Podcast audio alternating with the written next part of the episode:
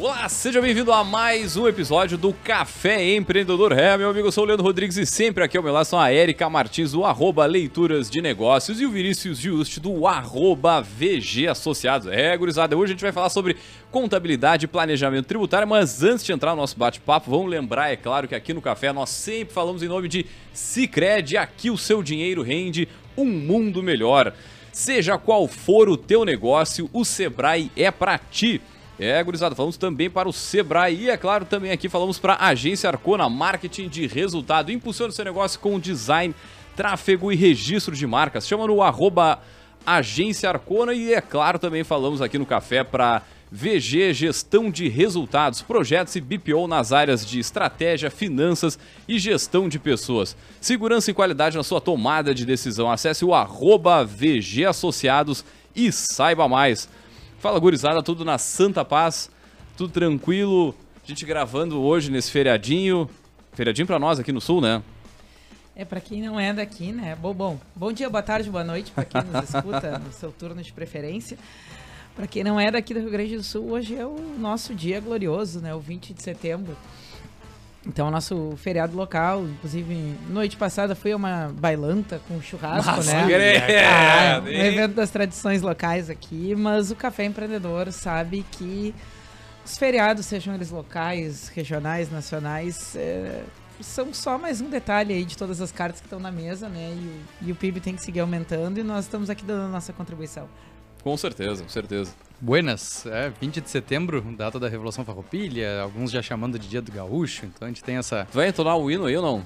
Ah, não faz assim, depois a gente bota, quem sabe faz ao vivo, a gente bota na, na gravação, mas acho que é, é isso, é importante a gente é, cultuar, mas principalmente refletir em cima do, de tudo que já passou e tudo que a gente tem pela frente, acho que o nosso estado ele tem muito isso de, de ter uma cultura muito forte, que se destaca em todos os lugares que a gente vai e é muito legal que a gente vê cantor nativista aqui quando vai para outros lugares tem esse reconhecimento principalmente porque tem muito gaúcho espalhado por aí e o pessoal consome a tradição, né? Então, para quem é de fora e chega aqui no Rio Grande do Sul, às vezes acha estranho porque o pessoal veste pilcha, veste a indumentária o ano inteiro, não é somente no 20 de setembro, como alguns, como eu, só usa no 20 de setembro. Mas acho que é, é- é interessante quando a gente fala isso de cultura, né? A gente faz muito link com todos os programas que a gente tem por aqui. Então acho que dá para fazer essa relação aí da cultura de um povo com a cultura de uma empresa e como as raízes fortes dão resultado e assim por diante. Então temos vários assuntos importantes hoje, mas é, Vai falar não? vamos, vamos falar? Ah, vamos falar rapidinho, vamos, rapidinho. Vamos, vamos só citar, né? Sim, citar sim. porque é a música mais tocada em A todas cara- a as cara plataformas. Eu, me Não, não atualizo, tá. eu não, eu me atualizo com vocês.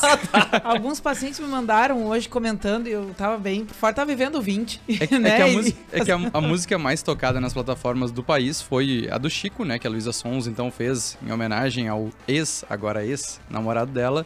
E hoje ela leu uma carta aberta ali na- no programa da Ana Maria Braga, expondo ali a traição dele. Então é o assunto mais comentado no momento.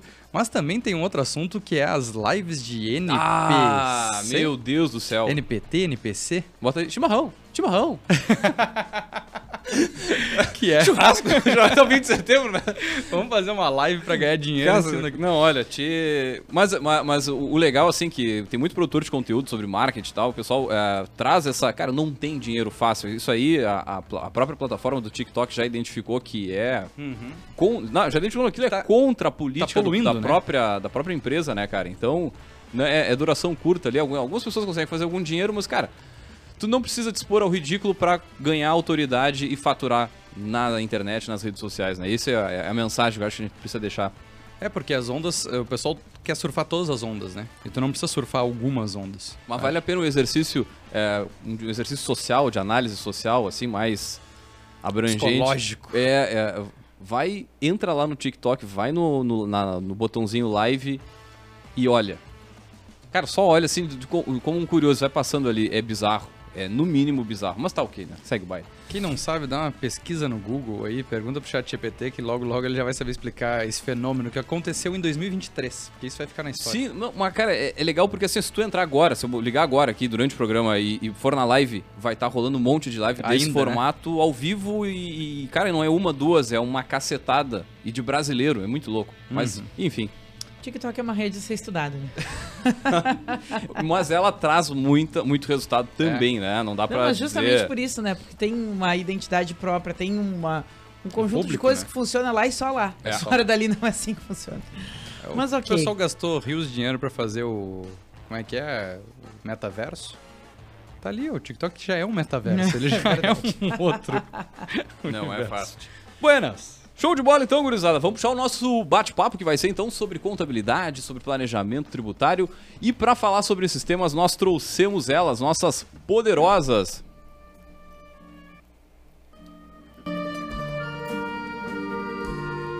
Muito bem, gurizada, nossas poderosas da semana são a Adriane Rodrigues e a Vanessa Moura. Elas são sócias da Exacta Assessoria Contábil. Sejam muito bem-vindos ao Café Empreendedor. A gente já se conhece de longa data, né? Mas antes de mais nada, pedir para as nossas poderosas se apresentar, contar um pouquinho da sua trajetória. Então, a Exacta ela surgiu em 2018, né, com, a, com a ideia de eh, prestar serviços contábeis, assessoria contábil, mas sempre voltada com um diferencial, né, ah, em mostrar o resultado através da contabilidade, né. Ah, o controle do planejamento tributário, quanto é importante, né, saber se essa empresa ela realmente está enquadrada dentro da, da, da, da tributação de acordo com a sua atividade. Né? Nós temos uma carga tributária ah, bem elevada né, no, no país. Bem simples de entender também, né? Um Bem formato simples de trabalho. entender. Ah, procurar pa- ah, passar a mensagem para cada cliente né, na, na- na leitura dele, porque eles não são obrigados também a entender né, da- dos termos contábeis, né, como, ah, ah, como deve ser ah, implantado né, as informações. Então, desde 2018 a gente vem aí se lançando, né?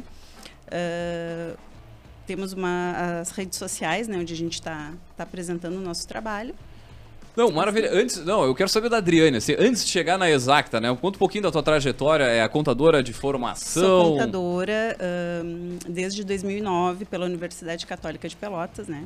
Ah, antes disso, técnica em contabilidade. Então, a minha vida foi trabalhar. É trabalhar com contabilidade, não sei fazer outra coisa. Né? Então, ahn, ah, tenho uma pós-graduação também em MBA, controla- Controladoria e Finanças. E desde então, a gente segue aí fazendo serviços, prestando serviços nas empresas também, que a gente ah, trabalha bastante com isso, né? Consultoria. Maravilha, maravilha. E a Vanessa? Que tá, que tá online, né? Boa só, noite. Só assim, é- é- a Estou gente tá fazendo nosso primeiro pro- de- de programa, Porto assim. Alegre. certo, boa noite, pessoal. É, primeiramente, obrigada, Leandro, pelo convite. Eu acho de suma importância, né, nós trazer nossa trajetória, assim como eu acho o programa do Café Empreendedor muito bacana, né, para a gente conhecer é, as histórias das demais pessoas e também levar como inspiração, né? Eu acho isso muito bacana. Pois bem, Vanessa, eu diria que eu sou uma guria é, em movimento. Se eu fosse me inscrever, é uma menina que está sempre em movimento.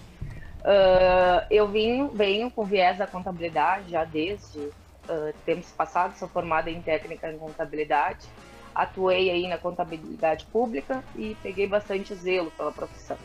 Optei por dar andamento no segu- nos estudos, né? Fiz o bacharel em ciências contábeis, mas o tributário sempre foi o brilho dos meus olhos. Por quê? Porque eu acho que é ah, que o tributário a gente consegue é, trazer o cliente, ah, falar da importância né, que tem de, de ter um planejamento, que através desse planejamento a gente consegue, consegue gerar o lucro para a empresa, né, que hoje é o objetivo da Exact.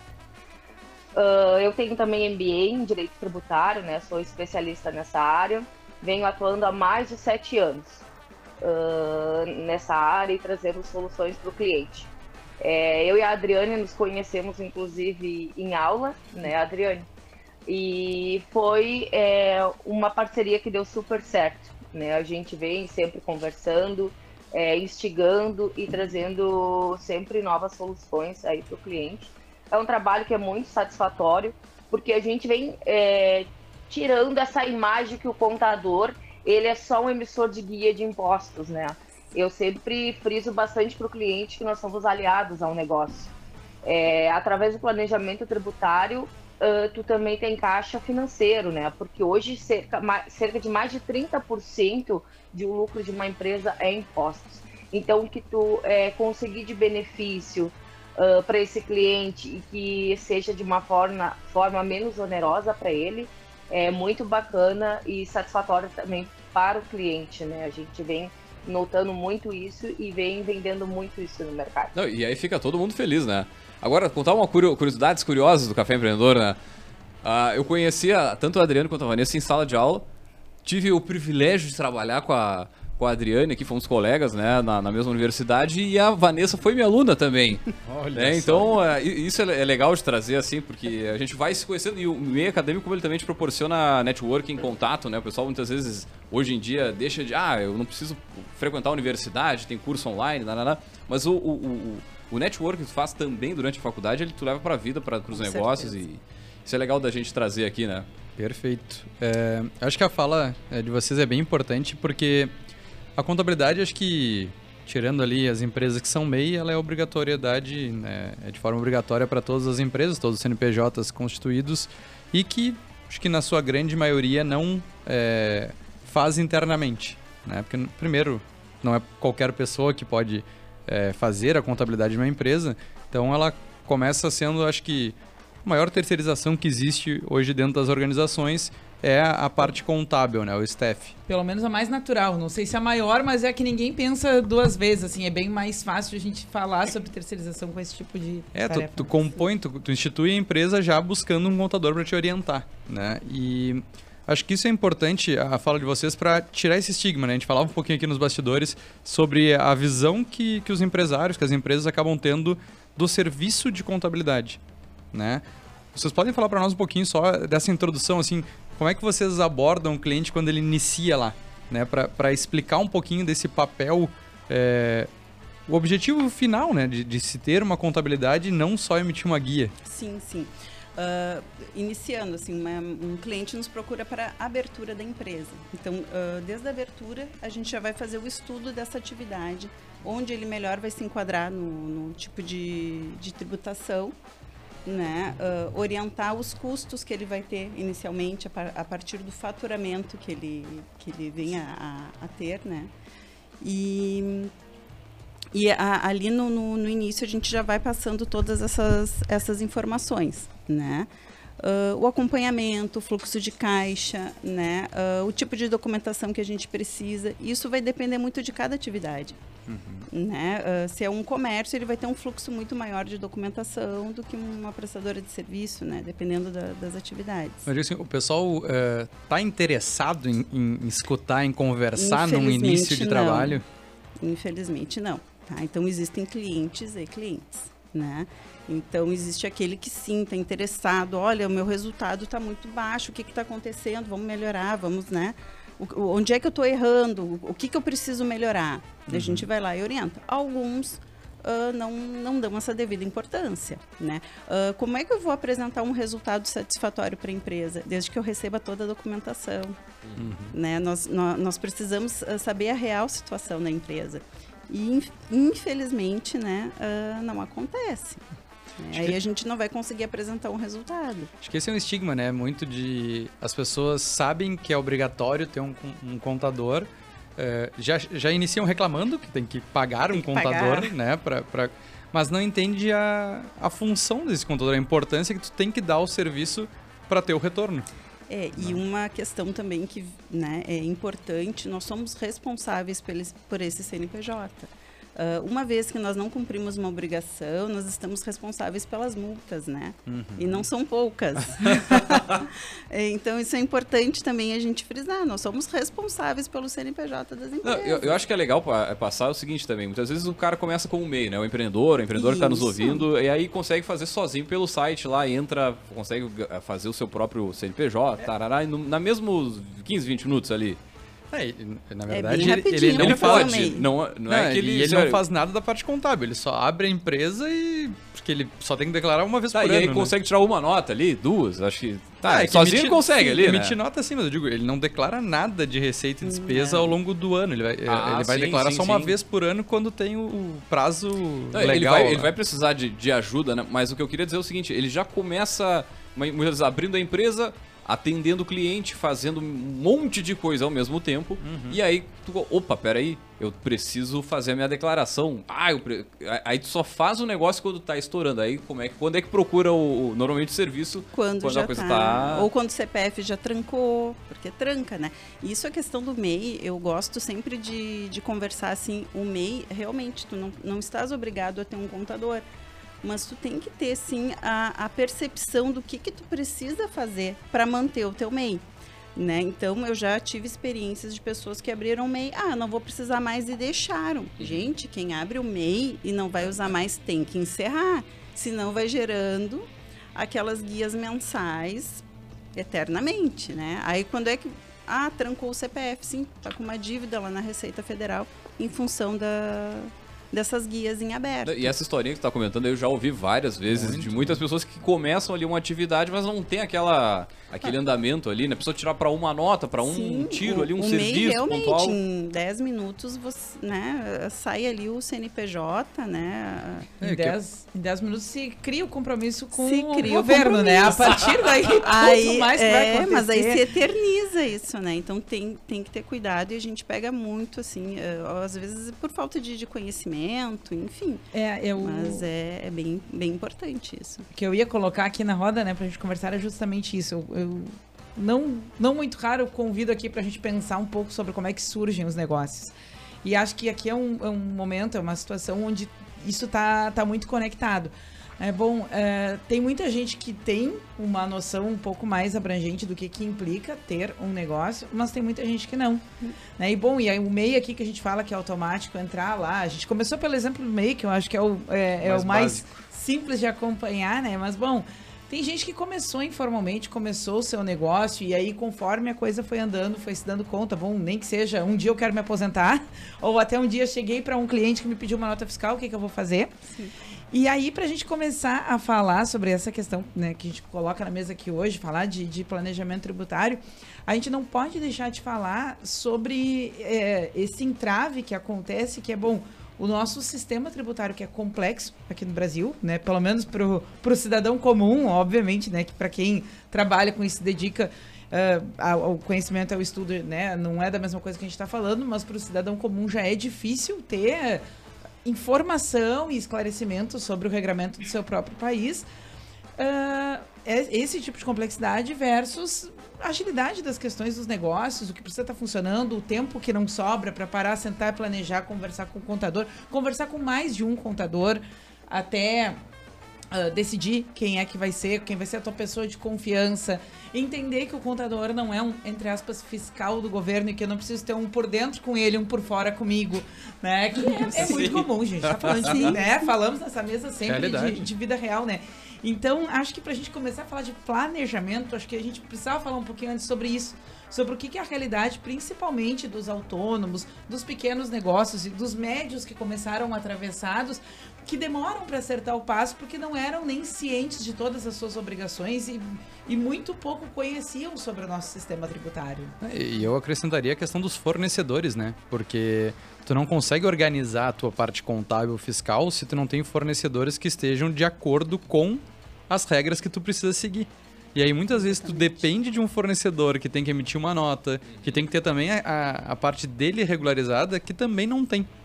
E aí, como é que tu vai regularizar a tua se tu contrata, eh, seja para pedir um, um documento fiscal, seja num restaurante que tu vai, seja num, enfim, do insumo que tu compra, é, acho que essa cadeia ela é muito mal, é, acho que Ah, tem muito Educada. informalidade. Né? é, E, e isso não vem lá da base de, ok, tu abriu um CNPJ, então, sei lá, tu vai ter que fazer 10 videoaulas com o mínimo de, de questão tributária fiscal.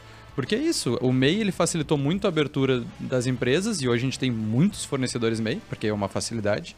Mas tu tem uma carga absurda aí de, de empresários ou donos de CNPJs que não tem a mínima ideia nem de imposto de renda.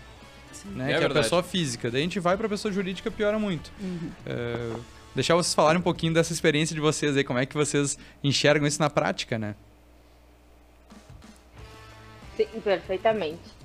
É, bom, voltando ali um pouquinho vocês estavam é, falando, né, de, de como o cliente ele aborda isso, eu costumo dizer que nós somos é, aliados junto com eles é, na viabilidade desse negócio, né? Porque o cliente ele nos procura de um certo modo para a tributação, mas a gente consegue enxergar isso como um todo, né? Então ele envolve não só o planejamento tributário como estratégico, porque vem outras obrigações junto com isso. Então a gente traz aí é, o estudo da viabilidade do negócio, né, os custos, é, sempre em conjunto com o cliente. Então a Exacta hoje busca bastante trabalhar isso, né? É, fazer é, essa viabilidade do negócio junto com o planejamento estratégico. A gente uh, já iniciou com vários MEIs, é bem interessante falar do MEI, porque geralmente é o início de, do negócio de muitas pessoas. Né? E a gente vem acompanhando aí é, uh, que tem umas uh, regras específicas né, para a pessoa se enquadrar. Então chega um tempo que a pessoa expande né, e a gente consegue sempre acompanhar e evoluir junto com, com a empresa. Né? essa questão aí de, de obrigações, a nossa legislação ela tem uh, muita inconformidade. É, quando eu digo isso, uh, até a questão de vocês falar de fornecedores, tá? Então, tem empresas que hoje é, elas podem optarem, né, por, pelo regime, por exemplo, do Simples Nacional, que hoje a gente tem é um regime unificado de impostos, né?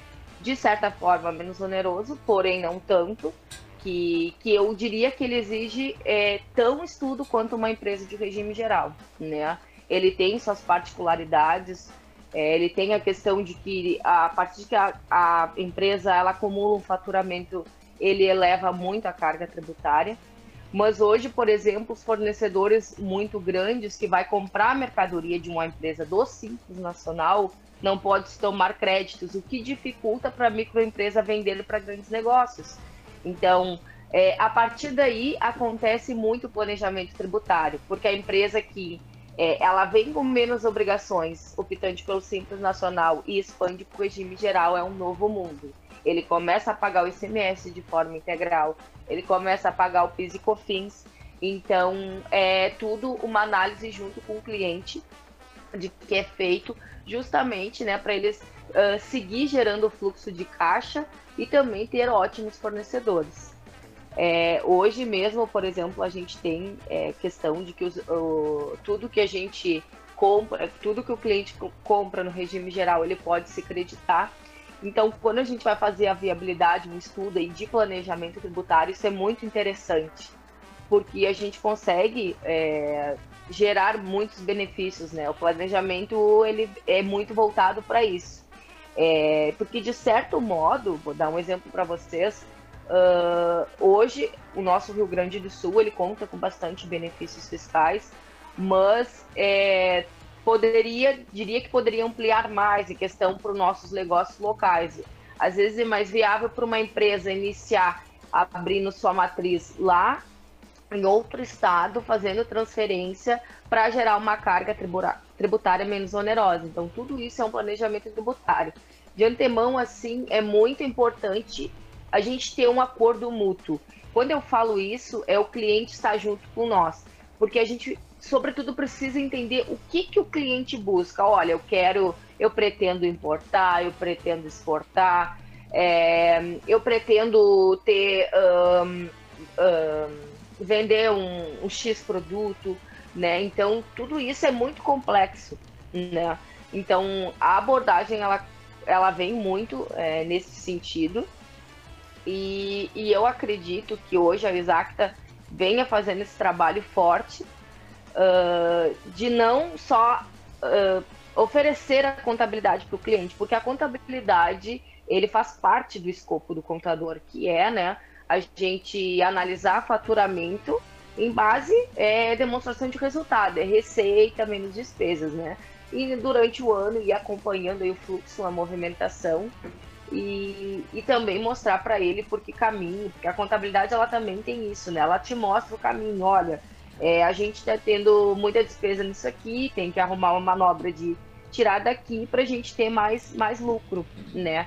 Então, além disso, o planejamento tributário ele vem muito forte é, para gerar caixa, né? Porque quem não tem conhecimento, a gente, a gente já pegou cerca de empresas pagando assim, 40% da renda de, de tributos. E, e, e, tem maneiras que, que a gente consegue, do, tudo dentro da, da ilusão fiscal, né? É, fazer de uma forma que seja mais vantajosa para o cliente. E isso eu acho que é o trabalho mais gratificante do contador, assim, né? Poder demonstrar essa economia tributária. Acho que a gente toca num assunto que ele é. A gente sabe que o calcanhar, calcanhar de Aquiles aqui da, da maioria das empresas, mesmo de grande, médio porte, que é a própria palavra planejamento. Né? Enxergar aonde ela quer chegar e como ela quer chegar. Quando a gente fala é, das questões tributárias e os regimes, é, tu saber quais são os seus próximos passos, sei lá, daqui a. Porque muito se fala planejamento estratégico não pode ser mais de 3, 5 anos. Entre aspas né? Tudo bem que tu tem que fazer um planejamento mais curto de um ano para as coisas acontecerem, mas tu tem que saber para onde tu tá caminhando, porque eh, a gente falou bastante sobre a MEI agora.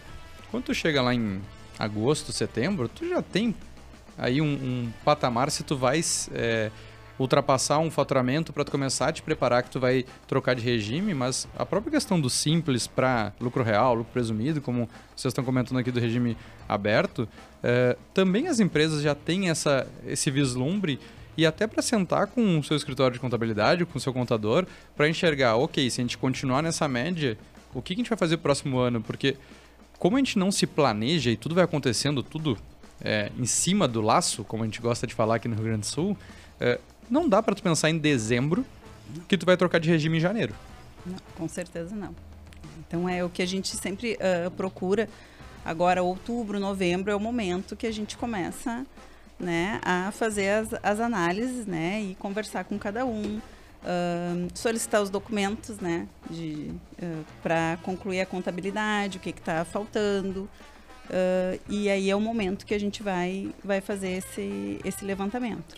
A gente pode falar, acho que rapidinho, sobre essa diferença de, tributa, de, de, regime tributário, né? Porque tem muita gente que nos escuta que não sabe nem o que é lucro real, o que é lucro presumido, uhum. é, a questão de aproveitamento de crédito. Ainda que tenha CNPJ constituído. É, eu ia, eu ia dizer isso, cara. Porque muitas vezes começa no, no mais. Uh, ah, é, isso aqui vai me resolver agora esse ano e nem o empreendedor vai ter aquela noção de, ah, daqui a dois ou três anos, aqui em um determinado tempo eu vou chegar lá. O cara até vai construindo essa visão durante o ano que tá correndo ali Sim. daquele jeito, né? A gente vai começar um BPO financeiro mesmo, a gente pergunta pro cliente qual o regime tributário que ele tá, ele não sabe. Não ele não sabe. sabe. se é simples, se é real Nossa. presumido e muito é. menos a tabela, a alíquota que paga. É, e aí eu percebo que isso é uma falha de comunicação dele com o contador dele, uhum. né? E nós, contadores, nós, nós somos o braço direito, acho que, do, do, do empresário, né? A gente está ali para ajudar. A gente não, não quer estar tá no, no papel de dificultar, a gente está ali é para ajudar né, através do nosso trabalho. Então, uh, mudar um pouco essa percepção, né, que ah, eu tenho que pagar honorários, eu só pago honorários, não tenho um retorno. Mas a gente está ali para dar esse retorno, uhum. né, e, e, e, tem que caminhar junto, né. Então, a, a gente quer mostrar isso. A gente está é para é para ajudar. Vou deixar a Vanessa explicar um pouquinho da parte né, dos, dos impostos ali, da, das tributações. Certo. Bom, é, atualmente a gente conta aí com três regimes tributários. Também temos o lucro, lucro arbitrado, que ele, ele vem ser uma carga mais onerosa, que é quando uma é quando praticamente uma empresa ela é punida, né? E aí ele é aplicado um novo regime com uma tributação um pouco maior uh, para o cliente. Mas nem vamos abordar esse caso. Vamos falar dos três principais aí, que é o que a gente vê mais é, na, nos negócios, que seria o Simples Nacional. Né? O Simples Nacional ele é um sistema unificado de impostos. Uh, todos os impostos que uma empresa de regime geral é, recolhe, eles recolhem de uma forma unificada, ou seja, em uma guia só. É, a gente começa ali, uh, eu diria que o simples não é simples, como vários contadores falam, ele é, uh, a gente trabalha aí com cinco tipos de atividades e com uh, cinco tipos de alíquotas. E o Simples Nacional ele trabalha né, com esse faturamento acumulado. Na medida que a, a empresa ela vai acumulando faturamento, ela hum, aumenta né, essa tributação. Por isso a importância, né? A gente volta a falar, é, porque toda empresa que ela abre, ela sente a necessidade de ser simples nacional e não, às vezes, não é aplicável. Né, porque a gente tem questão aí de, de atividades que já começam, por exemplo, com uma tributação inicial de 15,5%. A gente usa, usa, outras estratégias, né, que pode é, diminuir essa carga tributária, mas às vezes não é aplicável porque também tem o custo da folha, né? Então se torna mais viável a gente optar pelos demais, assim, do regime geral. Em resumo, Simples Nacional é isso, certo? É, ele vai ser sempre direcionado para o cliente, a guia ali, do, uh, conforme o faturamento dele, seja de faturamento de venda, seja de prestação de serviços, de indústria, enfim, uh, emitido até o vigésimo dia é, para pagamento. Já nas, uh, do lucro presumido, né, o próprio nome diz, ele é uma presunção de lucro, ele é um regime às vezes muito vantajoso para a empresa, por quê? Porque a Receita presume que, por exemplo, 8% do teu faturamento é lucro, e às vezes é, a empresa obtém um lucro muito maior que isso. Então, para a Caixa, em questão tributária, ele é muito favorável. A questão do presumido, ele vai de acordo com a atividade, né? A gente tem aí a presunção do RPJ de 8% para atividades do comércio, a gente tem para prestadores de serviço é 32%, então Pequena ele é uma né? carga maior. É, ele é uma carga maior, por isso que às vezes para o comércio é, o lucro presumido acaba sendo vantajoso pela presunção do RPJ ser menor e além disso eles poderem aproveitar o crédito do ICMS, tá? que é o, é o regime ali cumulativo. A empresa a, a, tributa na venda, mas também os insumos ali, o que eles compram, eles conseguem se creditar. Então, dependendo ali, né, de se a empresa comercializa bastante, é, enfim, tem mercadorias de outro estado, outros estados, eles conseguem, né, tomar todos esses créditos e, e diminuir bastante a questão do, do ICMS. Também o ICMS aqui dentro do Rio Grande do Sul conta com muitos benefícios fiscais, isenção, diferimento, que, que é bem interessante, né? Tu optando pelo lucro uh, presumido ou lucro real, é, tu consegue aproveitar esses benefícios. É muito importante frisar isso também, que o Simples Nacional, por ele ser um regime unificado, o cliente ele não consegue optar por muitos benefícios fiscais certo? Uh, exceto os previstos em leis, que são monofásicos ou substituição tributária do CMS. Em resumo, o presumido é isso, tá? Ele é uma presunção do lucro, o cliente, conforme o faturamento, vai pagar ali é, a alíquota dele de RPJ e também vai pagar o PIS e COFINS ali, que tem uma alíquota de 0,65% e 3%, respectivamente, não sendo passíveis de crédito para PIS e COFINS. Quando falamos de lucro real, muda um pouco o cenário, né? O RPJ e contribuição social, eles são calculados é, de acordo com o lucro líquido da empresa, tá? O, então, receita menos despesas. É, Para a empresa que ap apresenta um, eu diria que cerca de 80% do faturamento são despesas, despesas operacionais, custos, é, despesas com folha, assim, né, que, que, também às vezes é muito oneroso para a empresa, uh, acaba sendo muito vantajoso o lucro real, porque o próprio nome fala, tu vai tributar conforme o teu lucro, né, então é, a gente tem aí as empresas também que apresentam prejuízo, que quando tem um prejuízo fiscal, ele não paga o imposto, certo? Então, é bem bacana fazer a viabilidade desse negócio. Claro que para uma empresa que está iniciando, eu acho o lucro real é, um pouco duvidoso, porque tu vai estudar a viabilidade do negócio conforme o andamento, né? Vai ver o que, que de fato vai ter de custo, se vai precisar ter uma folha alta. Então, o lucro real ele costuma ser assim é, aderido conforme o andamento da atividade, certo? É um regime tributário também que se toma créditos, principalmente também do PIS e da COFINS. Então, a gente tem aí o, o principalmente o, comerci, o comerciante, a indústria, né, que apresentam bastante insumos para desenvolver a venda ou até então a industrialização de seus produtos, né, materiais, embalagens, enfim, que consegue ser tomado esses créditos e diminuir a sua a base tributável, né? Compensar com os seus débitos aí das suas saídas.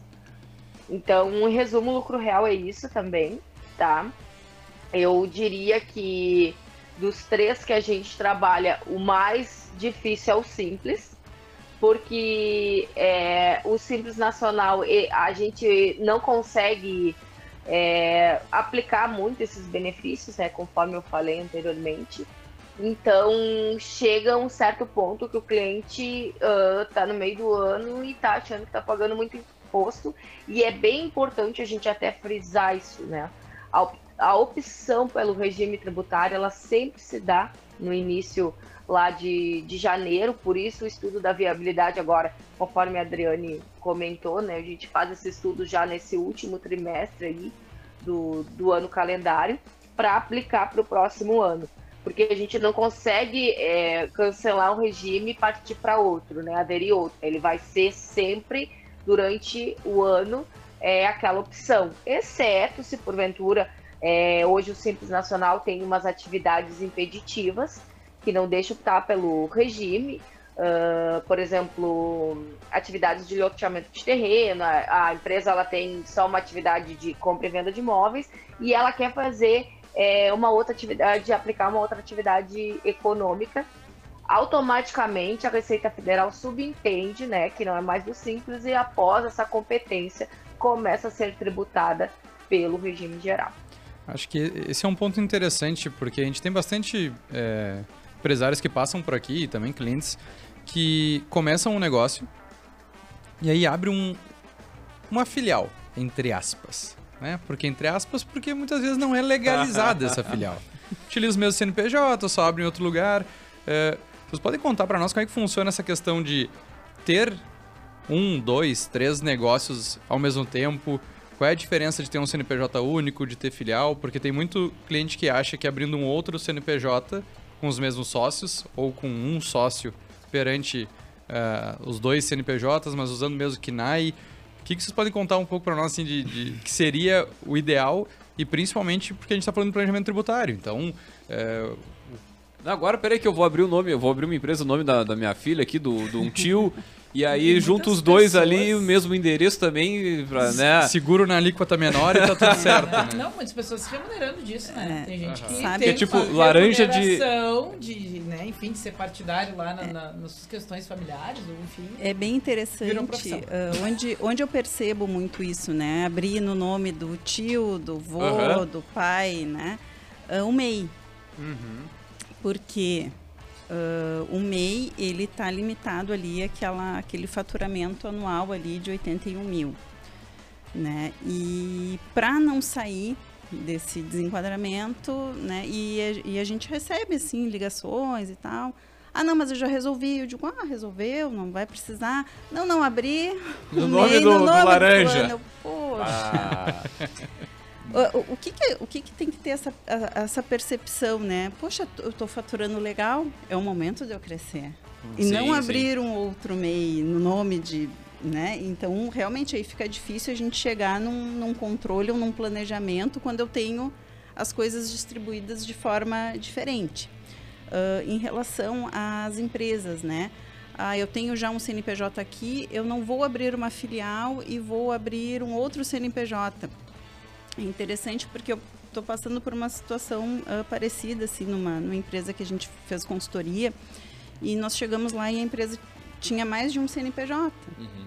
Tá, mas uh, onde, uh, qual o motivo, né? Teve algum estudo de, de, de, tributação? Tem alguma vantagem?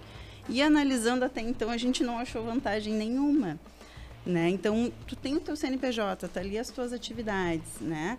Uh, tu está enquadrado bem na tua tributação, que é o que a gente frisa bem. Uh, cada atividade vai influenciar na, no, no, tipo de tributação.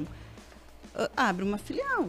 Sim. Né? E ali tu vai ter todo o teu controle né, da tua receita, da tua tributação baseada naquilo ali. Mas aí muitas vezes a gente vai voltar num ponto lá que é o, é o título do programa ali, que é planejamento, né? E também para isso a gente tem outro, um dos nossos patrocinadores, além da VG, o Sebrae também, são parceiros aí, o Sebrae tá no Brasil inteiro, o pessoal que tá nos ouvindo no Acre, São Paulo, enfim, cara, pode trazer para perto e trocar uma ideia. E a partir daí, junto também com o contador, estabelecer um programa de crescimento. Tá? Tu não vai ser meio o resto da vida e faturar os Exatamente. 81, 84 mil. 81. 81 mil. Ah, e, e uma coisa que é, que é importante nessa questão do planejamento, e a gente vê muito lá, é quando tu abre dois CNPJs, tu não pode fazer compra num CNPJ só. Né? O teu estoque não vai por osmose É, sair de um lugar para o outro. exatamente E tem isso. muita operação que faz venda sem ter compra. Isso. Ou assim acontecer de tu ter uma empresa do Simples e tá toda a tua folha de pagamento no Simples, porque, né, tu tá... Foge ah, dos 20%. Foge dos 20%. Tem aquela regrinha, na medida que tu e aí, sobe o como teu. é que tu paga aquela folha? Aham. É, só Sem pra- receita, Não- né? Pra, é só pra ilustrar, na medida que tu sobe teu faturamento, tu também sobe a tua a tua folha pra reduzir a alíquota. Dentro do simples. Sim, em Também tem alguns, em em alguns alguns casos. anexos, né? Ah, no anexo... Ah, não vou me lembrar o anexo. Que aí que a- acontece também esse tipo de coisa. o fator R, né? Que aí a gente consegue fazer uma análise, né? Ali a gente consegue. Eu tenho um faturamento, se o meu faturamento ele, ele é linear, ele não oscila muito, Uhum. e eu tenho aquele custo da folha, eu consigo ah, chegar no, no- no percentual ali que eu vou conseguir ficar na alíquota menor. Né? Mas é um anexo só que tem a. Então, tem na medida essa... que tu faz também o teu planejamento de ah, vendas, de aumento de faturamento, tu também vai prover. Sim, isso pessoas- não deixa de ser um planejamento, né, Leandro? Exato, A mas, gente- mas é do- muitas vezes é do negócio, tem que partir de quem toca a operação, né? Exatamente. E Bom. uma, uma questão também da, de empresas, né, com outro CNPJ, com os mesmos sócios, né? Isso tudo tem que ter um controle. Até a Vanessa pode explicar melhor, né? A questão do, do faturamento, né? Ah, sendo sócio de outros CNPJs, também tem esse controle do, do faturamento. Fala um pouquinho aí, Vanessa. É, a questão da filial, eu, eu friso bastante que ela é uma continuidade do negócio, né? Ela, às vezes, não, ela, ela não é um, um meio é, para ter uma carga tributária men- menos onerosa, muito pelo contrário, porque o faturamento, ele centraliza, né, de certa forma, na matriz. Então, a gente vai, por exemplo, a gente tem uma empresa do Simples, uma empresa que é um sócio que é do Simples, e ele quer abrir uma outra empresa que vai optar por um outro regime tributário. Por exemplo, para ele continuar no Simples Nacional, esse faturamento das duas empresas, ele, ele não pode extrapolar uma faixa aí de 3 milhões e 600, senão a empresa é automaticamente excluída do Simples Nacional. Então, essa questão assim dos sócios, ela é bem delicada e envolve também ah, bastante questão, até às vezes eles optam por entrar com outro CNPJ como sócio de uma empresa, que é possível também, para não ter esse perigo né, da empresa perder o regime tributário aí do Simples Nacional. E como eu comentei com vocês, né, é, dependendo do tipo de nicho do negócio, vale mais a pena o sócio optar pela abertura de uma no- nova empresa do que constituir uma filial. O vínculo vai ser o mesmo? Vai. Mas a gente consegue, talvez, de fato, é, colocar as duas que fiquem no mesmo regime tributário, regime geral, mas que ele consiga é, aplicar o benefício fiscal para determinada atividade, né? Então, essa questão, às vezes, de é, montar, montar filiais, filiais, é, acaba pe- ah, sendo perdido o controle, diria, da- das empresas, né? E acabando de uma forma aí é, mais onerosa para eles. Ah, uma estratégia que utilizam bastante, né, para diminuir imposto é a questão do, de centralizar uma empresa no Simples Nacional. Hoje a carga tributária de folha de pagamento ela é muito alta nas empresas do regime geral. Então, as empresas constituem um exemplo, vou dar um exemplo de planejamento hoje tributário. As empresas constituem é, uma empresa no regime geral para justamente se apropriar dos créditos e ter é, um abatimento aí nesses débitos, né, um saldo a pagar menor, ah, tomar esses créditos para pagar menos impostos na empresa de regime geral e trazer a folha de pagamentos para uma empresa do Simples Nacional, que aí ela não conta com a parte aí de 20%, por exemplo, de patronal, e somente os outros encargos é aí aplicáveis de folha, né? Claro que isso vai muito também de encontro que tu não pode é, montar uma empresa só para diminuir impostos. É, isso é uma coisa que é bem importante deixar claro, né? Que, querer montar sempre para cada um coisa, montar um tipo de empresa. Porque acaba, né, que no final é, as atividades ela tem que conversar. Eu, eu sempre uh, falo para o cliente, não adianta tu querer colocar uma folha de 30 mil e faturar 10 mil na tua empresa. Opa, a Receita vai pensar, né? Mas tu nem tem faturamento para pagar teus clientes, desculpa, teus funcionários, né? Então, é uma coisa assim que é, tem que ser muito bem vista, muito bem estudada, porque é, existem estratégias que também não são aplicáveis né? Então, eu acho que isso é muito importante. Quando envolve mesmo questão de sócios, os sócios querer nada inibe um, um sócio de abrir várias empresas, mas é bem importante é, observar o que, que a legislação diz, né? Porque tem muitas particularidades em questão disso. Acho que tu tocou num assunto que muito se fala hoje em dia, que é abrir uma holding, né? Ah, tem que fazer uma holding para a gente é, melhorar ou organizar melhor. É, pode falar para nós o que, que é uma holding e qual é a vantagem que muitas vezes as empresas utilizam através da abertura de uma holding? É, a holding nada mais é do que proteger o patrimônio, né? O, é, eu diria que ela é um, um, inventário adiantado. Ele é centralizado ali por cotistas, geralmente é, tem bastante a holding familiar. Então, é centralizado todo o patrimônio uh, familiar, da, da, enfim, quando a gente fala em empresa, é bem importante frisar que todos os imóveis, seja imóveis que não sejam veículos apropriados nessa, nessa hold, ele tem que ser transferido para a pessoa jurídica. Mas, de uma certa forma, quando for, por exemplo, se for feito é, essa venda na pessoa jurídica, ela incide em um tributo, uma tributação de até 27,5%, né? Então, a hold, ela vem também com esse diferencial, pois a tributação, ela cai lá para cerca de 5% a 10%. Então, é bem interessante. A mais principal objetivo hoje que o, pessoal tem uh, da Hold é uma, é uma estratégia, sim, é uma preservação de patrimônio. Mesmo. Mas a questão tributária, ela acaba sendo o mesmo efeito da, da filial, vamos dizer assim, se é a mesma sociedade. De uma, de uma pessoa jurídica, certo? Questão de tributação, conforme o planejamento, ele fica dentro de, dos moldes assim, de uma pessoa jurídica. Mas é mais a questão de preservar patrimônio mesmo. Uhum. Tem, tem dois pontos que é legal a gente ressaltar nisso. Primeiro, que muitos, muitos empreendedores que passam por aqui uh, são pessoas que já têm um negócio e vão, partem para o segundo, para o terceiro, né? E, e é uma, uma prática, vamos dizer assim, cada vez mais comum no nosso Brasil ter ser multi-empreendedor, ter vários negócios, né? E muitas vezes o empreendedor tem essa, essa garra, essa coisa assim, de abrir vários negócios e muitas vezes sem o planejamento, sem a gestão certinha, com todos os pontos que a gente está trazendo aqui, né? E acho que isso acaba trazendo isso, um pouco disso que o Vinícius falou. E outro ponto é, a, é, a, é, o trabalho, muitas vezes, de pejotização. Que uma forma, daqui a pouco, de tu manter, reter, trazer um talento para ficar junto contigo é através de, da abertura de empresas. E a partir disso, uma, acho que a holding ela se, ela se presta muito para isso. Né, para tu poder criar uma empresa com determinado foco uh, de venda de serviço, outra com venda de produto e tal e tu vai estar, tá, né, o sócio maior vai estar tá na, na holding. Seria por aí também, né, Vanessa? Sim, de certo modo, sim. É que eu vejo assim a questão da holding muito semelhante, né, à pessoa jurídica, que ela é de certa forma ela é mais centralizada entre entre mais pessoas e com um objetivo realmente mais específico, né? Perfeito.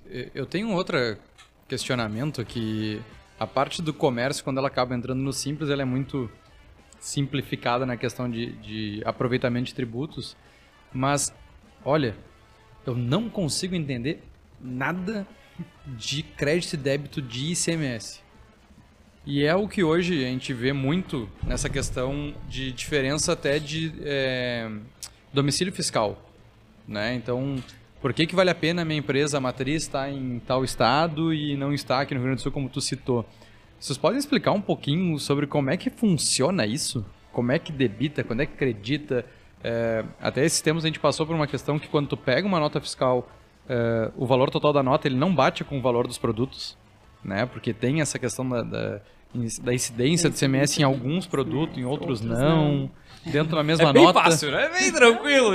Ele é bem complexo, né? O ICMS, mas a, a Vanessa vai conseguir explicar bem essa, essa parte, mas realmente o ICMS Uh, e é como a gente diz, a nossa carga tributária ela é bem alta no Rio Grande do Sul, principalmente. Uhum. Então, uh, a alíquota ela vai, ela vai ser diferente de, de acordo com cada estado, né? Uhum. E é uma legislação bem, bem complexa. É, a questão do ICMS, ela é, vai muito de encontro com o que cada é, estado uh, aplica, né? A gente tem, por exemplo, uh, é como o Vinícius comentou, a questão de que tu compra mercadorias que, por exemplo, ela vem com uma isenção ou vem com uma substituição tributária, vem com algum diferimento, não vem com base de cálculo de ICMS que tu não se pode acreditar. Em regra, é, o ICMS ele vai ter o débito na saída, se salvo se algum produto não apresentar algum benefício fiscal de isenção, de ferimento, enfim, base não tributada, e ele pode se apropriar dos créditos. Os créditos nada mais é do que o, o que o comerciante, o comerciante uh, tem de entrada de mercadorias. Então, ah, eu vendi meu produto ali de 100 mil, mas que 100 mil aqui está o meu produto, meu custo, minha margem de lucro, enfim, meu, minha, meu faturamento, tá? Então a gente tem 10 mil reais aqui, mas eu tive o, o a, a, minha entrada de mercadoria ali, que, que, foi, que é apropriado eu tomar um crédito de 8 mil. Então eu vou ter aí uma base, na verdade, de CMS de 2 mil reais. É mais ou menos é essa a sistemática do, do ICMS, né? É, claro que realmente ele vai muito de encontro com cada estado. Vale uh, ressaltar também que para os comerciantes, que impacta muito é o diferencial de alíquota quando o, o cliente, o contribuinte, faz a venda para outro estado, principalmente para o não contribuinte, que é o consumidor final, pessoas físicas, melhor dizendo, eles pagam né, esse diferencial de alíquota lá para o estado.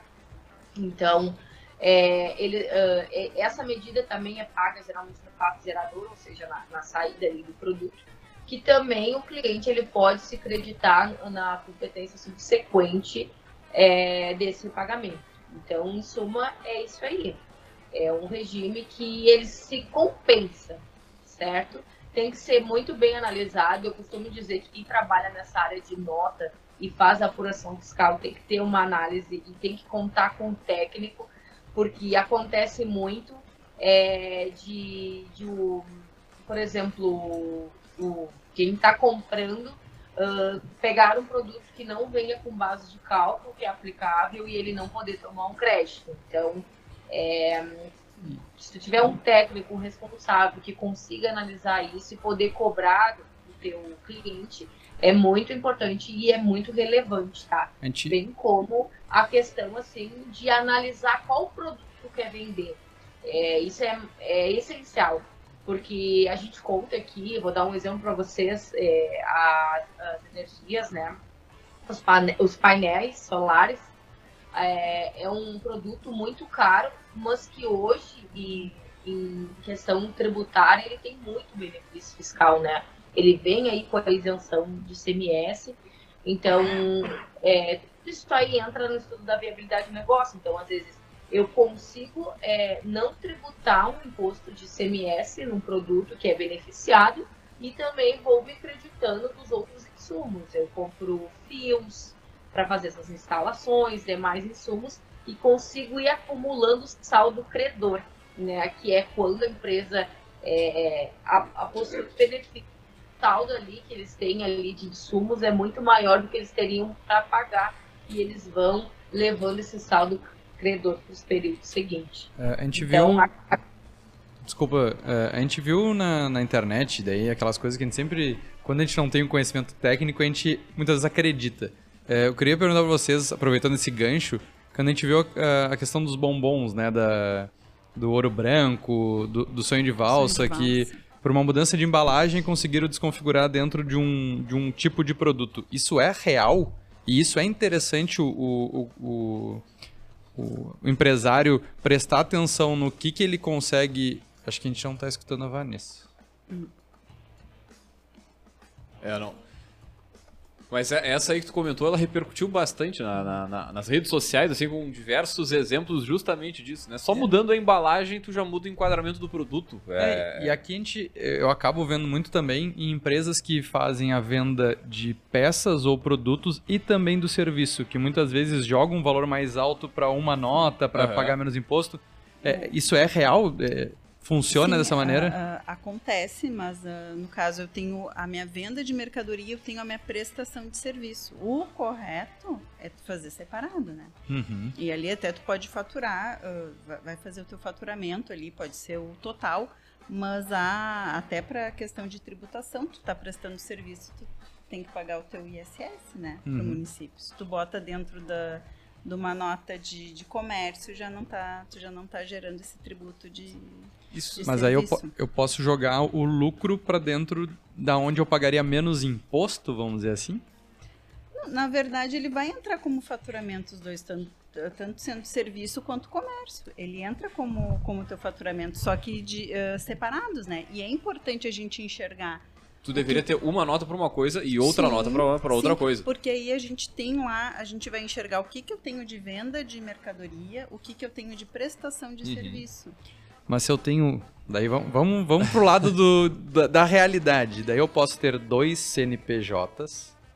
Não precisa ter dois CNPJ. Não, mas eu digo Ah, pra tá. para se aproveitar dessa questão de, ok, eu, eu emito a nota fiscal de consumidor ali da- do produto que eu vendo numa, num regime tributário Uhum. e emito a nota fiscal de serviço em outro regime tributário que eu posso fazer esse aproveitamento de, de questão de folha. Pode, pode. Mas uma coisa é que a, possível. Uhum. né? que a Adriane comentou, a questão da pagar o ISS, né? Só que a gente, a gente não comentou, mas, cara, existem os campos tributáveis de cada ente da federação, né? Então tem os impostos federais que eles vão ser. Lá o Lula vai lá agora e dá um canetaço, baixa alguma coisa, outras ele po- algumas ele pode, algumas tem que ser pelo Congresso. A mesma coisa aqui no estado, né? No ICMS. O ICMS. Se não me engano, o, o- o governador ele só pode dar um canetaço no ICMS da gasolina ou do diesel, uma coisa assim. São poucos que ele consegue, outros vai tem que passar na Assembleia.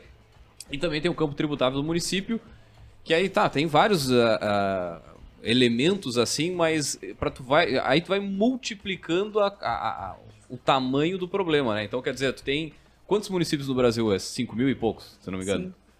5 mil municípios com as suas alíquotas, Suas o seu planejamento Exatamente. tributário, seu formato, seu en- encaminhamento de nota fiscal e tal. Tem 26 estados da federação, né?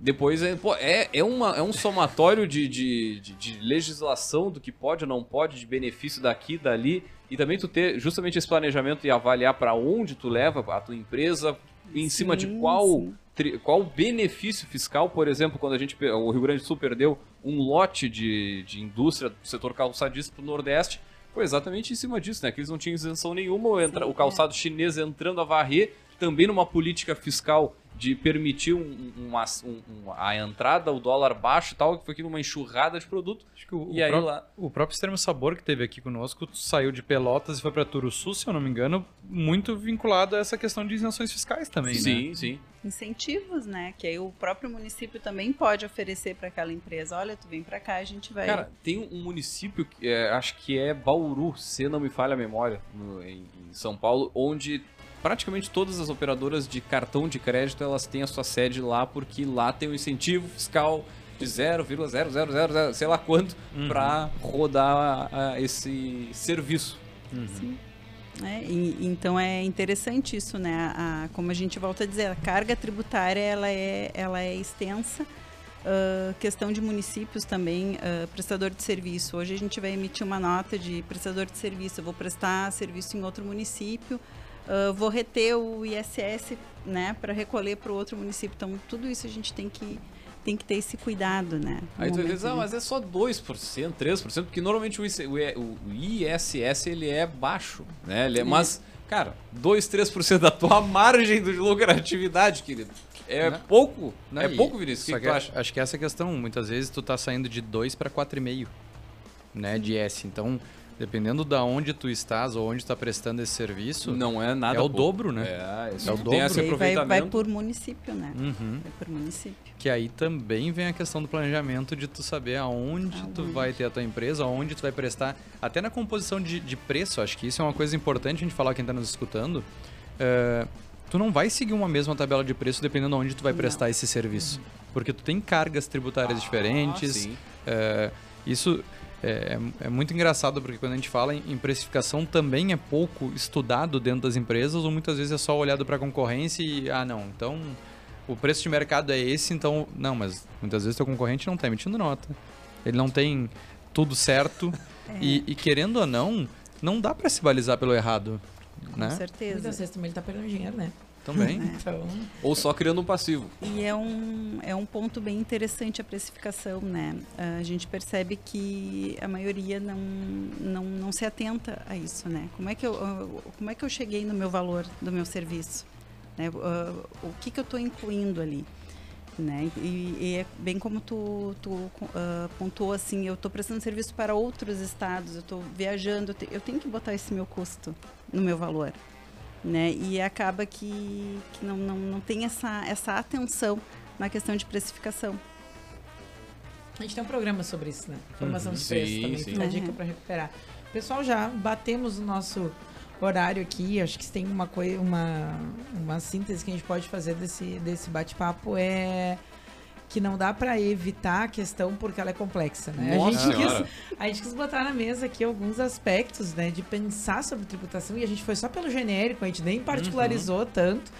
E é óbvio que muitas pessoas, por não saber por onde começar, vão deixando, deixando, deixando, né? E tentando pegar a maior distância eh, possível, né? Só que, bom, vários exemplos aqui que foram dados na mesa também mostram que eh, precisa de definições para que essas coisas possam acontecer. E tu te eximir de tomar essas definições em relação ao teu negócio não vai diminuir o problema, né? A coisa vai estar acontecendo e daqui a pouco, de fato, o dinheiro vai estar ficando na mesa sem necessidade. Então, acima de tudo, acho que é uma coisa que a gente sempre fala aqui, né? Procurar quem pode te ajudar.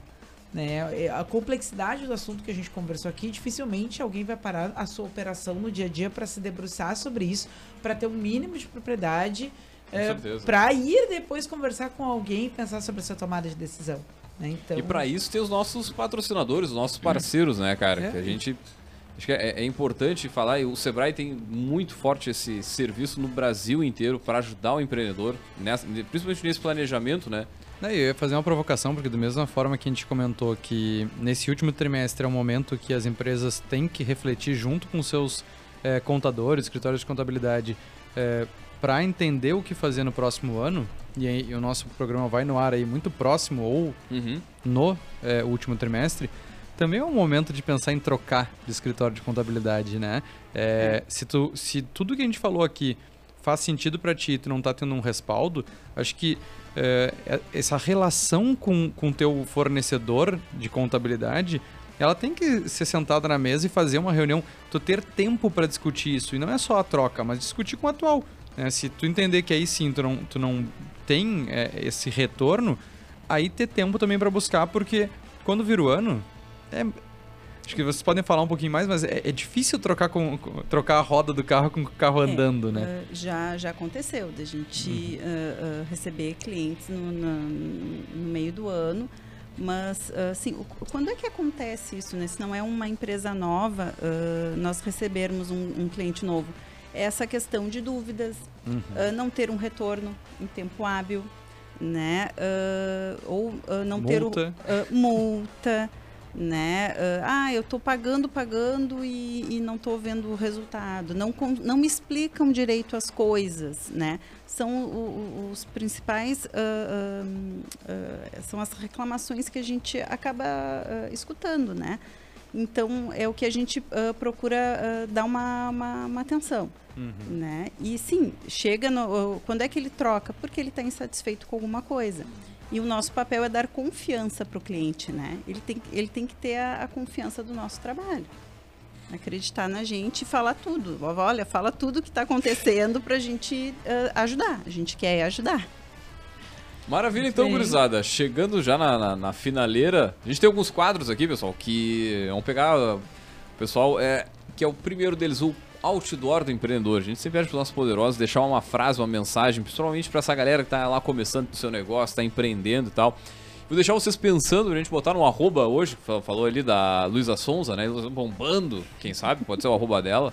Ou ainda no outdoor, lá na Avenida Paulista, 40 por 4 Brasil inteiro enxergando, assim, bem raiz. Tu levantou o gosto de fazer. Se você está tão decepcionado quanto a Luísa Sonza com o Chico, com o seu escritório contábil, Muito bom. Mas vou deixar as gurias pensando. Enquanto isso, vamos puxar os nossos próximos quadros aqui. Então vamos começar com o Gotas de Inspiração.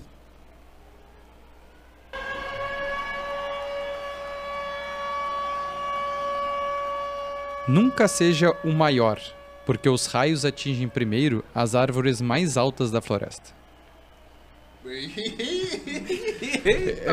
A gente vai chegar lá. Eu vou deixar. Não, não, o- peraí, peraí. Eu vou deixar É, o meu, é meu comentário antes de repetir, porque eu, eu, eu respondi a nossa curadora Martins Érica com polêmico. Não, É Mas polêmico é, mínimo, no mínimo. mas óbvio Va- que vamos é. de novo no repeteco. Nunca seja o maior, porque os raios atingem primeiro as árvores mais altas da floresta. É do Jacob Safra, e aí eu deixo pra nossa curadora e mastigadora, devoradora de livros, né, comentar um pouquinho do porquê dessa frase, porque eu tô refletindo até agora. Muito bem, pessoal. A nossa dica de leitura de hoje, pedir auxílio aqui pro, pro nosso também host, é, é um livro chamado A Jornada de um Banqueiro. Ele foi escrito pelo Daniel Gross. Ele recentemente foi publicado agora no Brasil. Acho que não sei se foi. Não faz dois meses a tradução. Que conta a história de um dos Safras, né? O Edmond Safra. Como ele construiu um império ah, global financeiro. Ele, aos 16 anos, já trabalhava. Eles vão dizer, ok, era a empresa da família, é, os Safras já existiam, a coisa toda já estava rolando. Ah, mas aí ele faz um movimento de sair da sua terra, lá da terra onde estava sua família, para ir para a Europa, dar continuidade e seguir o- o- a trajetória deles lá de trabalhar no ah, mercado financeiro, principalmente com a questão das instituições bancárias e, e- e financeiras de forma geral. E aí ele funda, então, ao longo da vida, três ah, grandes, tem suas três grandes contribuições. Né? o que, que eu acho legal e o que, que a crítica, de forma geral, tem falado sobre esse livro? Né? Ele é um livro de bastidores, ele é um livro que vai falar o que, que pensavam à época que deram continuidade a esse, a, a esse tipo de negócio, ok? O cara eh, tinha condições de tirar um cheque do bolso e dizer vou fundar um banco, mas eh, isso é só o pontapé inicial. Tem muita coisa que acontece a partir daí, né? E essa regra que o Vinícius leu aqui no nosso Gotas, ah, a gente tá Não, não, pode, pode, pode seguir. vendo a conexão aqui. É, essa regra que o, que o Vinícius leu aqui no nosso Gotas, ela é uma regra que era sugerida pelo pai dele. Opa! Estamos com quase patrocínio de Skype. Ai. Ah, utilitários Microsoft. Mas voltando então ao que eu estava comentando dentro do, da estante. Essa regra que, o, que foi tomada como gotas de hoje, né? Nunca se- seja o maior, porque o maior recebe os raios primeiro, né? Na árvore, a maior árvore da floresta recebe os raios primeiro. É uma das diretrizes que o pai dele lá, o Jacob Safra, o Jacob Safra, enfim, passou né, para ele, para os outros filhos e tudo mais, que tem a ver com o estilo de negócio deles, com o estilo de produtos que as financeiras deles ah, apostavam, com o estilo de ah, investimento, né, até mesmo perfil de tomador de risco. Então tem muito esses bastidores para quem se interessa por mercado financeiro, por instituições financeiras, né? A esposa dele é uma brasileira, se eu não me engano, é porque é muito safra, né? Quando a gente vai lendo, a gente vai Aham. se situando na família, assim, mas se eu não me engano, a do Edmond é uma brasileira e tudo mais. Mas enfim, é, é um cara que invariavelmente tem muito resultado, né? Que soube usar o seu background, que soube ah, honrar a missão que a família lhe deu e, e tem o, o que pensava, no mínimo, né? Ou como é que a história se desenrolou aí dos seus feitos e, e de toda a sua performance na criação e sustentação de empresas do ramo financeiro. Então essa é a nossa dica de leitura. O Vinícius vai fazer aquele suporte muito necessário para a gente entender os dados do, do livro, o número de páginas. 351 páginas, então, é de 2023, né? Primeira edição agora desse ano. E um abraço para Mary Gleice Rodrigues de Souza, bibliotecária, então responsável pela ficha catalográfica. Muito que bem. Muito bem, é uma. Esse é saído do forninho, né? Ele- em- a versão original dele, que é em inglês, já circula há um tempo, mas agora Uhum. veio pro, pro Tá, português. isso aí normal. dois finais de semana, então. É, esse precisa de dois. É um pouquinho mais, que ler mais voltar, denso, é, assim, né? Exatamente, é um texto mais denso que a gente vai ter que parar, olhar, ah, procurar termos para tu entender o que é aquilo ali, entender de coisas como a gente falava aqui, bom, em alguns lugares onde eles estavam fazendo negócio, em alguns países tinha um outro contexto tributário que, prete- que hum, permitia essa ou aquela ah, manobra, né? Então, mas enfim, é, é uma aula É sobre, de respeito. sobre a, o Gotas, é isso, né? Entender pro teu negócio o que, que é importante pra ti, porque tem muita gente que tem como visão a ser o maior e o melhor, e nem sempre será de todo mundo, né? Por estratégia, por outras coisas, que de fato deve ter muita coisa sobre planejamento aí dentro, que casa muito com quase todo o programa que a gente falou aqui sobre a importância de pensar os próximos passos e o reflexo disso, né? Muito bem, cara. E falando em Mas- próximo. Oi? Não, eu só Não. ia terminar de arrematar aqui com uma curiosidade, né? Interessante que tinha aquela coisa de não ser o mais, não ser o mais, não ser o mais. Ah, ele faleceu em 1999 ah, e olha como, como foi a situação. Ele tinha um enfermeiro que fazia os, os cuidados, atenção de saúde, e ele simulou um incêndio no apartamento onde ele morava para salvar ele e pedir uma recompensa, digamos assim, para a família. É uma coisa. E aí ele perdeu o controle do incêndio, o, o provocador lá do incêndio, do sinistro, né? E aí o, o Safra, este Safra não salvou, o cara se salvou, depois foi Sério? condenado, foi preso. Nossa senhora. Deus! e, enfim, tem. Que bizarro, Queria ser, tipo, é que não, não esteja no topo do holofote, né? No final, até isso contribuiu ali. Dá uma enfim. sériezinha na Netflix, hein? É, né? Pô. Com certeza, até porque esse aqui é um, né, do, do- da família. Né? Sim. Tem- Safra, tem, é. que lá na, no, sua, no seu idioma original quer dizer ouro, né? Não sabia. Hum. Também estou olhando aqui. Muito interessante. Show de bola, baita dica de livro.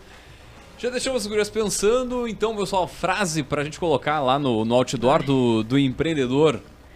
Ai, eu não pensei. Não precisa ser autoral, né? É, Pode não, ser uma- algo que, uma que mensagem, tu goste, que uma te reflexão. inspire, enfim. Uma reflexão. ahn, Ai, nossa, eu sou péssima. Não sei se a Vanessa quer iniciar. É. Quem vamos sabe a pensar, então. Vanessa é mais criativa.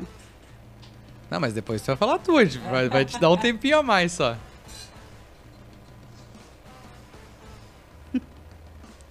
Tá nos escutando, Vanessa? Ah, também pediu tempo.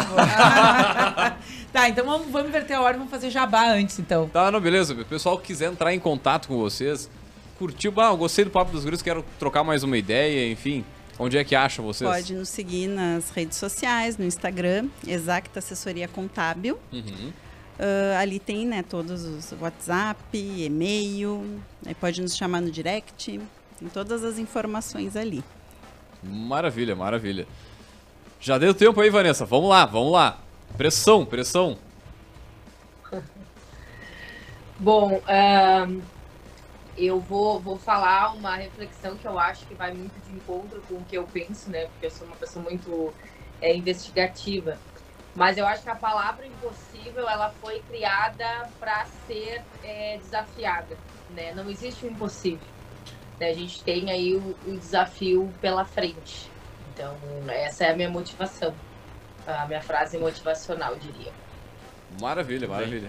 Adriane, Bom, eu vou, vou dizer uma coisa que eh, hoje, né, eu cheguei na, na- na- chegamos, né, com a ideia da- do escritório eh, em questão de ah, persistência, né? Não é fácil Aham. a gente chegar na.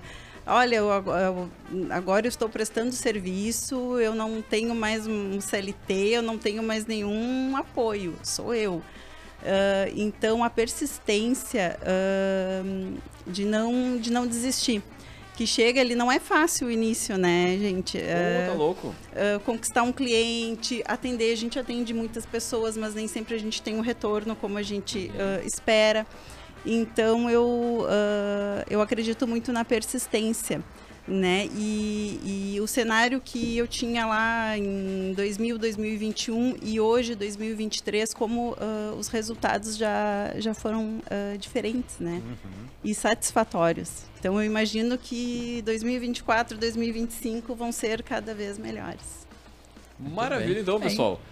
Show de bola, vamos encerrando por aqui mais uma edição do Café Empreendedor. Agradecer a presença das nossas poderosas em compartilhar tanto conhecimento conosco. Também vamos lembrar, é claro, que aqui no Café nós sempre falamos em nome de Cicred. É, aqui o seu dinheiro rende um mundo melhor. Também falamos para Sebrae, seja qual for o teu negócio, o Sebrae é para ti. Também falamos para a Agência Arcona, marketing de resultado, impulsando seu negócio com design, tráfego e registro de marcas. Acesse o arroba Agência Arcona. E também, é claro, falamos para VG Gestão de Resultados, Projetos e BPO nas áreas de estratégia, finanças e gestão de pessoas. Segurança e qualidade na sua tomada de decisão. Acesse o arroba VG Associados e saiba mais. Muito bem, então, gurizada, deixar um grande abraço e até a próxima edição do Café. Valeu!